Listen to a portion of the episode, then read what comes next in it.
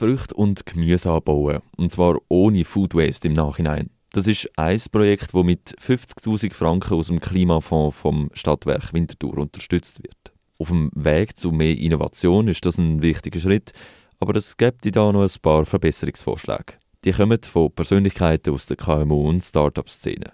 Der Bert Hofmänner, Vizepräsident vom KMU-Verband Winterthur und Umgebung, sagt, was am Reglement vom Klimafonds zu verbessern sei. Wir sind auf gutem Weg, aber es gibt doch noch einige Sachen zu verbessern. Einerseits ist es, dass wenn man äh, Fördergelder spricht, dass es auch soll Arbeitsplätze und innovative Unternehmen in Winterthur fördern. Und allgemein müssen die Unterstützungsgelder der Firmen bekannter sein. Der Effekt von Projektförderungen für Startups ist spürbar, vor allem für den Druck auf die Mitarbeitenden selber. Also wenn ein KMU in diesem Bereich ist und, und das Projekt aufgleist, dann ist es vor allem mit der Anschubfinanzierung sehr wichtig, oder?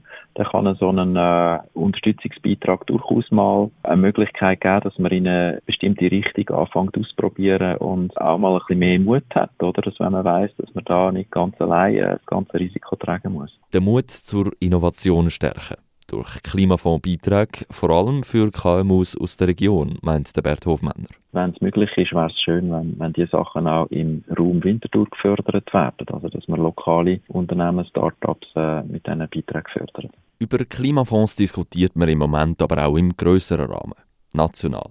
Die SP und die Grünen arbeiten bei einem neuen Initiativprojekt zusammen. Sie fordert vom Bund einen nationalen Klimafonds. Der Balthasar Glättli, Parteipräsident der Grünen. Das Wichtige ist, dass der Klimafonds zwei Sachen vorsieht. Einerseits Investitionen und andererseits auch Kredit.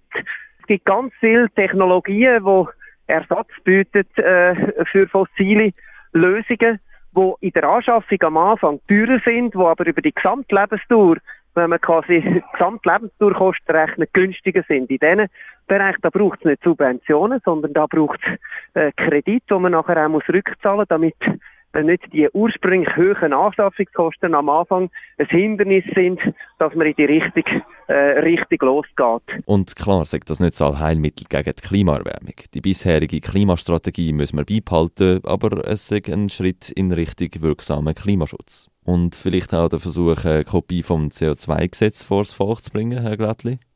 Es ist eben eine soziale Finanzierung, weil äh, die Steuern zahlen die mehr, äh, wo auch die stärkeren Schultern haben und die wenig, äh, wo die äh, weniger starken Schultern haben.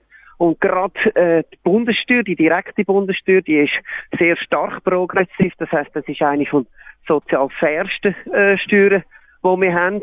Und das ist eben im Gegensatz äh, zu Verbrauchsabgaben ist das etwas, so wirklich äh, äh, die, die am meisten können beitragen können, äh, die am meisten können, äh, äh, ja, schultern. Weg vom asozialen Konzept, wo auf dem Buckel der Schwachen das Klima schützt, hin zu einem System, wo alle einen Beitrag zum Klimaschutz leistet. Die Klimafondsinitiative verlangt nämlich, dass pro Jahr bis zu 7 Milliarden Franken aus der Staatskasse in Fonds hineinfließen. Das Geld soll dann in ökologischen Umbau von der Schweiz investiert werden.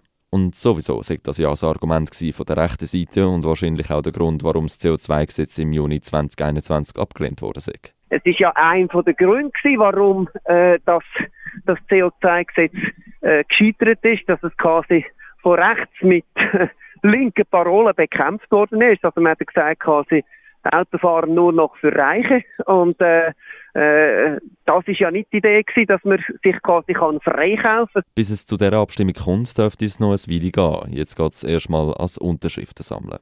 Entschieden werden im Frühling kleinere Details im Initiativtext. Die Diskussion über Klimafonds, die läuft schon. Für die SP und die Grünen sitzt der Gegner auf der rechten, bürgerlichen Seite. Sie betrachtet die Idee von einem Klimafonds als Hoffnungsperspektive.